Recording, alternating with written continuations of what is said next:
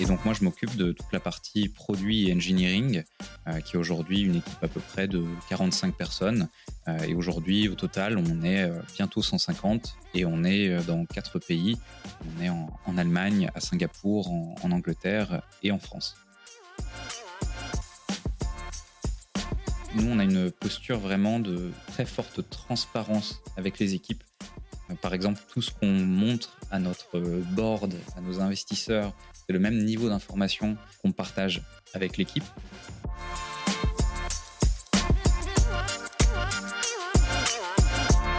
Bonjour à tous et à toutes, euh, bienvenue dans ce podcast Tech Rocks. Je m'appelle Marek Kalnik, je suis CTO de BAM et aujourd'hui j'ai le plaisir de accueillir Tristan Fourer, le CTO de WeMaintain. Salut Marek. Comment tu vas Tristan?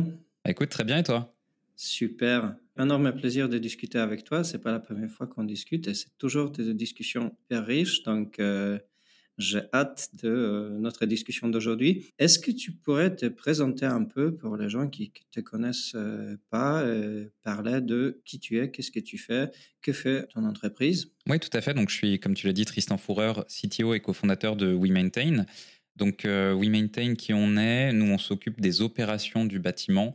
Euh, par exemple, c'est la maintenance des équipements techniques du bâtiment, les ascenseurs, les escalators, la sécurité incendie, les portes automatiques, tous les équipements sur lesquels il faut intervenir régulièrement pour euh, entretenir, inspecter, réparer, sur lesquels il y a des enjeux de conformité, de sécurité qui sont critiques au fonctionnement du bâtiment. Et donc, moi, je m'occupe de toute la partie produit et engineering, euh, qui est aujourd'hui une équipe à peu près de 45 personnes. Euh, et aujourd'hui, au total, on est bientôt 150 et on est dans quatre pays. On est en, en Allemagne, à Singapour, en, en, Angleterre et en France. Du coup, une entreprise déjà super bien établie. Euh, les chiffres sont, sont, impressionnants. Surtout que j'imagine le métier n'est pas simple. Comment euh, t'en es arrivé là, toi, à la tête de cette équipe? Euh, donc moi au départ je viens pas du tout du tout de cette industrie mais j'ai rencontré mes deux cofondateurs il y a maintenant cinq ans et eux avaient une, une connaissance une expertise de, de ce monde là que je connaissais très peu euh, moi, j'étais euh, à l'époque, je travaillais euh, en Californie pour une startup à San Francisco. Et en fait, on a, vraiment accroché très vite. On a vu qu'il y avait de grands enjeux sur ce projet, à la fois technologique, ce qui vraiment moi était important pour moi. J'avais besoin de, quand même de garder du challenge technique, mais aussi un vrai projet à impact humain, de, vraiment faire quelque chose de, de, bon et qui permettait vraiment de transformer une industrie de manière vertueuse. Et donc, petit à petit, on, on s'est lancé. Et puis après, après, au fil des années, l'équipe s'est étayée. On a commencé à, recruter et à construire une équipe engineering, puis ensuite à rajouter aussi du produit très rapidement et à arriver où on en est aujourd'hui. Tu nous parles de cinq ans euh, aujourd'hui de WeMaintain, mais il y a aussi ton parcours en Californie. Quels sont les grands changements pour toi, les grands moments d'évolution, les rencontres, les découvertes qui ont forgé la manière dont tu vois ton rôle aujourd'hui et qui tu es aujourd'hui dans ton rôle Sur ce point, il y a eu euh, des expériences passées avant WeMaintain, avant mon rôle de CTO, et puis il y a eu aussi des, découvertes euh, en cours de route. Avant WeMaintain, donc bah, comme tu l'as dit, c'est vrai que j'ai vécu à l'étranger, j'ai vécu cinq ans en expatriation, une partie aux États-Unis, une partie en Angleterre et une partie en Inde. Et en fait, j'ai côtoyé vraiment des, des façons de manager, de, lead des équipes très différentes, des environnements de travail et des cultures aussi qui étaient fondamentalement différentes. Et j'ai vu vraiment du bon et du moins bon que j'ai essayé ensuite un peu de, prendre et de, dans lesquels piocher pour ensuite construire ce qui, moi, me paraissait être un environnement dans lequel, en fait, j'aurais aimé être un, un, contributeur individuel directement. Et là-dedans, euh, ensuite, après, euh, j'ai rajouté pas mal de choses que j'ai découvert au fur et à mesure aussi. Euh, J'avais eu un rôle qui est très proche du rôle d'un CTO en Inde, mais euh, WeMaintain, c'est mon premier rôle vraiment de cofondateur CTO, donc il y a aussi beaucoup de choses que j'ai dû apprendre sur le tas. Est-ce que tu pourrais nous parler justement du coup de tes inspirations au quotidien, les lectures, les ouvrages euh, qui ont structuré ta, ta vision euh, d'aujourd'hui?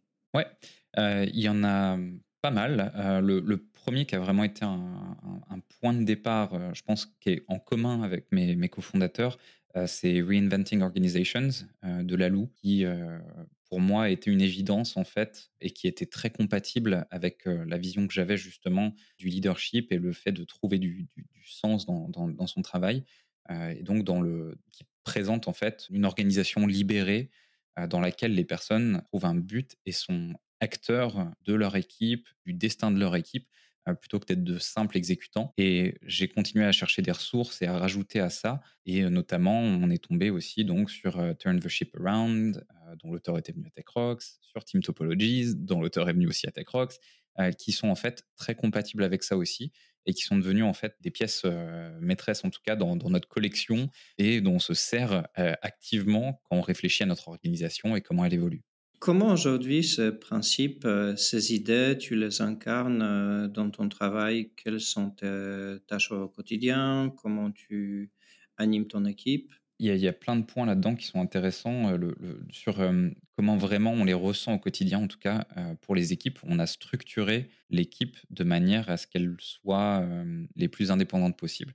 C'est-à-dire que chez nous, on a des, squads qui sont donc des, squads assez euh, classiques par leur composition, c'est-à-dire que tu as les différents métiers, par exemple du back, du front, du mobile, du produit, mais elles ont un domaine technique, fonctionnel et business euh, qui leur est propre, sur lequel elles sont entièrement indépendantes.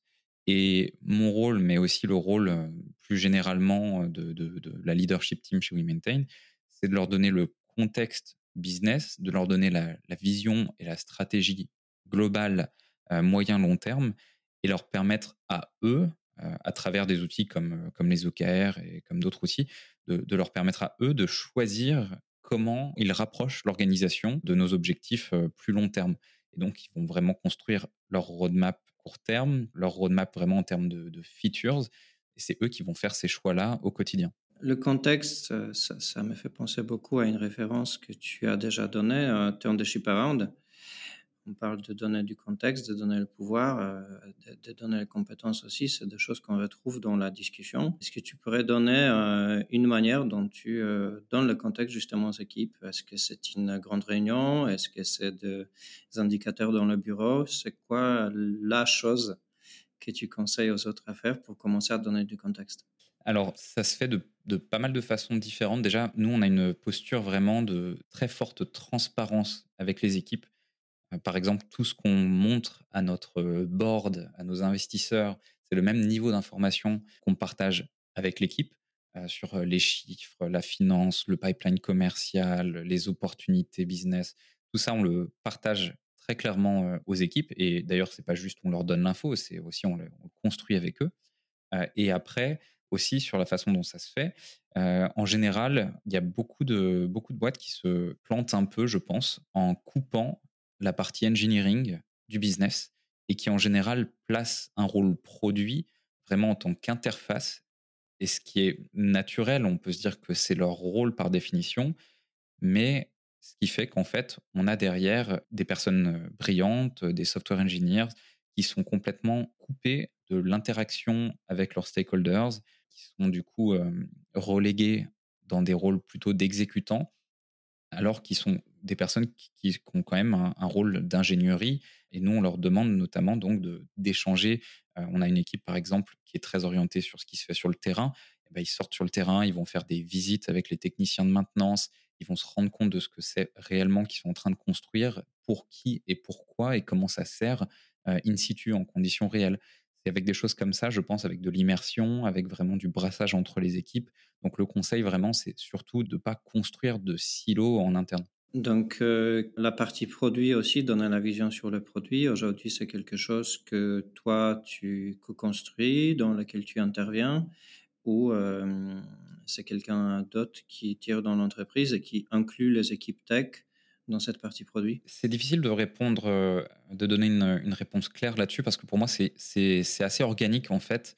Euh, la façon dont ça fonctionne, c'est vraiment euh, les équipes chez nous. Donc, on, applique pas mal là-dessus des, un peu des préceptes de team topologies, de se dire que les, les, équipes sont construites autour de streams qui peuvent être des streams business, des streams de revenus ou des streams métiers, et elles ont euh, la responsabilité de, de, de, ce qu'il s'y passe avec un grand degré d'autonomie. Mais par contre, il faut que les, initiatives des différentes équipes restent cohérentes et qu'elles poussent l'organisation au global dans une même direction. Et donc pour ça, pour l'alignement, bah, c'est là qu'on utilise notamment le, framework, par exemple, des, des, des OKR. Euh, donc mon rôle à titre vraiment très individuel, c'est plutôt de faciliter, c'est plutôt d'aller euh, coacher dans les ateliers justement OKR, d'aller challenger un petit peu les objectifs qui sont proposés au niveau des équipes pour aller pousser l'organisation au global, d'aller challenger un petit peu les, les KPIs qui, sont proposés pour mesurer justement l'impact de ce qui est fait sur le, sur le trimestre et d'aller un petit peu créer du, du, lien entre les différentes équipes, d'aller pousser des réflexions communes, mais clairement pas, en tout cas, mon rôle aujourd'hui, c'est pas de d'apporter des, des, réponses préconçues, alors que moi aujourd'hui, je suis quand même plutôt en recul de, vraiment de l'opérationnel et de la delivery. J'ai l'impression du coup que tu es plutôt un électron libre dans l'organisation et tu essayes d'apporter ton, ton savoir-faire et ta vision à, tous les endroits où tu le juges pertinent du moment. Ouais, tout à fait. Effectivement. Et l'autre façon dont, de le voir, c'est qu'en fait, euh, on a donc euh, on a des, personnes qui sont très compétentes et très douées euh, dans la, qui elles sont vraiment dans le quotidien de la création de valeur et la livraison de valeur. Aujourd'hui, moi, mon, rôle, c'est plutôt de travailler sur l'organisation, sur est-ce que les équipes sont, ont les ressources et sont équipées pour faire ce qu'elles veulent faire, que ce soit vraiment en termes d'outils, de, matériel, de formation, d'accès aux autres équipes, de contexte business. Mon travail, c'est plutôt ça. Pendant la préparation de ce podcast, on a discuté, tu m'as dit que ce n'était pas toujours le cas, ce, genre de fonctionnement euh, chez WeMaintain, et euh, que c'était quelque chose qui était notamment inspiré par l'intervention de Matthew Skelton en Summit Tech Rocks. Euh, est-ce que tu peux raconter un peu comment s'est passée la transition? Qu'est-ce qui vous a poussé à aller plus loin dans ce modèle? Oui, tout à fait. Au départ, quand, donc, de toute façon, quand, il y avait que mes deux cofondateurs et moi, j'étais euh, de facto le seul profil, euh, le seul profil technique. Et j'étais vraiment dans, euh, dans l'archétype du, du, du, CTO dev full stack. Et il fallait commencer par là. Et puis on commence à faire quelques recrutements, on recrute la personne qui par la suite est devenue notre lead back, l'autre qui est devenu par la suite notre lead front, et puis on travaille à 3, puis à 4, à 5, on commence à, fonctionner comme ça. Jusqu'au moment où on atteint la taille critique où on se dit ok on a un peu trop de monde pour avoir une seule équipe. On commence à avoir des euh, des, backlogs euh, hyper longs sur des sujets euh, très variés et on se dit ok c'est peut-être le moment de, de, faire un peu une, une mitose et d'avoir deux équipes. Puis on fait ça on fait deux équipes on se répartit dans les équipes et on, évolue comme ça et on se dit ok même problème en fait deux équipes ici ça convient plus et puis il y a de la friction, et puis on n'a pas clarifié euh, qui est responsable de quelle partie du produit, etc. On s'est posé donc des questions vraiment de, euh, euh, OK, quel est le, type d'organisation qu'on veut qui sera ensuite scalable, qui sera un petit peu plus organique, qui pourra croître et évoluer avec le business. Et, effectivement, il y a eu le, talk donc, de Matthew Skelton qui présentait donc Team Topologies et pour nous, en fait, ça a été une, évidence. Et puis, c'est aussi à peu près en même temps que moi, j'ai commencé à me retirer un petit peu de, des, équipes et vraiment de la création et livraison de valeur au quotidien pour être plus en retrait et soutenir les équipes indirectement. Matthew Skelton parle beaucoup dans son livre de, de réorganiser les équipes autour du flux de valeur euh, est-ce que c'était quelque chose que tu avais déjà dans la première phase où tu as parlé de euh, équipe, ensuite deux qui conduisent, ou est-ce que ça nécessitait aussi une réorganisation des équipes en termes de responsabilité, de, focus, de sujet? Donc, on était avant, avant ça, avant cette réorganisation, on, fonctionnait beaucoup plus euh, au, feeling. Il n'y avait pas de, flux clairement identifié pour chaque équipe. Euh, pas de, scope ni fonctionnel ni technique bien défini. C'était vraiment, euh, il y avait euh, un, gros backlog partagé et un petit peu en flux tendu à la semaine. on se répartissait les sujets et c'était c'était justement une source de, friction et, de, problèmes. Et ça a été une des raisons qui nous a poussé justement ensuite à, à redécouper un petit peu ça. et donc, quand on a réfléchi à Team Topologies, on s'est demandé c'est quoi ces streams chez nous qui sont pertinent sur lequel on veut aussi affecter des équipes qui sont pertinents et importants. Ça a évolué depuis. On avait quelques préconceptions à l'époque. Cette réorganisation, on l'a faite en septembre euh, l'année dernière. Et ça, on avait commencé à travailler dessus euh, depuis, depuis le mois de juin avant. On a passé plusieurs mois à discuter euh, avec, avec les équipes tech, mais aussi hors tech, avec vraiment les, parties prenantes du business qui allaient devenir du coup centrales dans ces nouvelles équipes pour vraiment bien comprendre quelle était la meilleure façon de mapper ces flux métiers et ces flux de valeur aux équipes. Donc, on est parti de là. On a fait quelques réajustements aussi en cours de route et ça a émergé comme ça. Et d'ailleurs, aujourd'hui, dans Team Topologies, Matthew Skelton, ce qu'il dit, c'est que, c'est que ça permet d'avoir ensuite des évolutions organiques qui se font dans, dans, dans, dans, chaque équipe et qui, normalement, il n'y a plus besoin de réorganisation massive.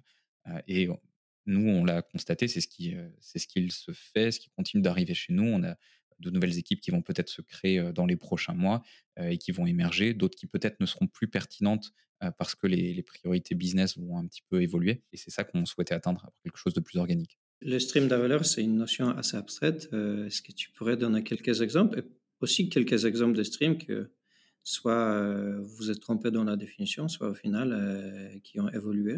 Oui, bien sûr. donc nous, par exemple, aujourd'hui, la façon dont on, fonctionne. On a une, on a une équipe qui s'appelle Field Services, donc qui est vraiment l'équipe qui gère tout ce qu'il se passe sur le terrain.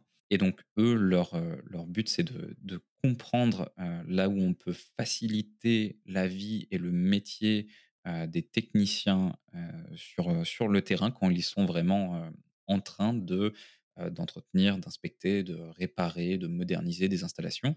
À côté de ça, par exemple, on a une autre équipe qui s'appelle Orchestrate Services et qui, elle, s'occupe plutôt de tout ce qui est tout ce qui gravite autour de ça. Comment est-ce qu'on, vu qu'on a des contraintes réglementaires de délai d'intervention, de périodicité, que parfois on a des, des, des, pièces à commander, à recevoir, qui conditionnent les interventions. Donc eux, qui sont vraiment sur, sur vraiment ce, ce flux de, de planification et d'orchestration de ces, de ces déplacements et du service. Donc, c'est des exemples voilà, de, de flux mmh, très, très métiers sur lesquels on, a trouvé, donc euh, Matthew Skelton parle de, de, boundaries de, et de fracture plane, sur lesquels on a trouvé euh, ce qui nous paraissait être des délimitations qui étaient saines euh, à la fois au niveau business, mais aussi fallait quand même penser à la partie technique pour qu'il y ait le moins possible de, friction euh, entre les équipes. Il y en aura toujours, mais il faut qu'elles soient euh, saines et clairement identifiées. Et voilà, ça, ça nous a apparu en fait assez naturellement. Et après, sur d'autres exemples qui ont été un petit peu moins pertinents. Au début, on, on, a un peu trop, euh, on a un peu trop essayé de faire correspondre les équipes avec des, des, des produits ou des interfaces particulièrement dans, dans, dans, la stack, qui était un peu la solution de facilité ce qui a un peu, un peu enfermé des équipes sur des, des, zones spécifiques du produit, mais ça, on en est sorti depuis. Ah, je, pense qu'une partie intéressante de toute interview, c'est aussi la partie qu'est-ce qu'on apprend pour le futur, pour ne pas parler des échecs. Euh, donc, il y a eu cette difficulté de comment bien définir le boundaries, mais au final, on parle d'une organisation conséquente chez vous. Donc, il n'y a pas que ça. Déjà, une première question, combien cela a duré, cette mise en place euh, de, de, de, de méthodes euh, Skelton, et aussi quelles étaient peut-être la, plus grande erreur ou l'erreur par rapport à laquelle tu avertis les autres? C'est à quoi il faut faire attention. Donc sur le temps que ça a pris, je peux te donner deux réponses. Euh, je pourrais te dire une après-midi et je pourrais te dire six mois. C'est-à-dire que on a fait un atelier d'auto-organisation on a donné des, directives très, très simples à l'équipe, où on a dit vraiment, voilà quels sont justement les, streams sur lesquels on veut construire des équipes. Placez-vous où vous voulez, euh, et on fait des itérations successives comme ça, et où on va faire un peu du feedback, mais c'est vous qui aurez le dernier mot. On vous demande juste de faire ce qui est le mieux pour l'entreprise euh, et de traiter les autres comme des adultes. Et en y passant une après-midi comme ça, on a euh, itéré et on est arrivé vers une, première structure d'équipe qui prenait, qui démarrait la semaine d'après. Par contre, du coup, toute réorg a une phase de gelling, une phase de, donc, de solidification et de montée en puissance, et qui peut être particulièrement longue, et sur lequel, je pense, là, on a mis vraiment plusieurs mois, notamment, je pense, dans les choses qu'on a peut-être un peu ratées, c'était dans le, dans le fait de, de pousser l'auto-organisation et le leadership émergent à l'extrême. Par exemple, on n'a pas clarifié de rôle de lead dans les équipes. On a c'est plutôt les équipes à, s'auto-organiser aussi autour de ça. Et la réalité, c'est que ce sont beaucoup les rôles produits qui ont pris ce leadership et qui a été un peu lourd pour certaines personnes aussi. On a eu du feedback là-dessus sur vraiment, on a l'impression de, devoir tirer l'équipe et donner la direction à l'équipe. Et, et on n'avait pas été, je pense, assez explicite dans nos attentes envers les équipes sur cette partie-là. C'est quelque chose sur lequel on est encore en train de travailler à ce jour, sur vraiment bien expliciter ce que c'est le, les postures de leadership qu'on attend dans les équipes, comment est-ce qu'on veut le, le favoriser, l'entretenir. et ça, voilà, je pense qu'on aurait pu être meilleur là-dessus. Ah, je trouve que c'est une super notion pour terminer cette discussion, bien expliciter la posture du leadership qu'on attend. Ah, je pense que c'est un sujet pour une discussion qui pourrait encore durer une demi-heure, euh, voire, euh, voire quelques années, comme la mise en place d'InReorg. Euh, merci beaucoup Tristan pour cette discussion. C'était hyper inspirant et j'espère que toutes les personnes qui vont nous écouter vont aussi tirer autant d'apprentissage que moi. Merci Tristan. Merci Marek.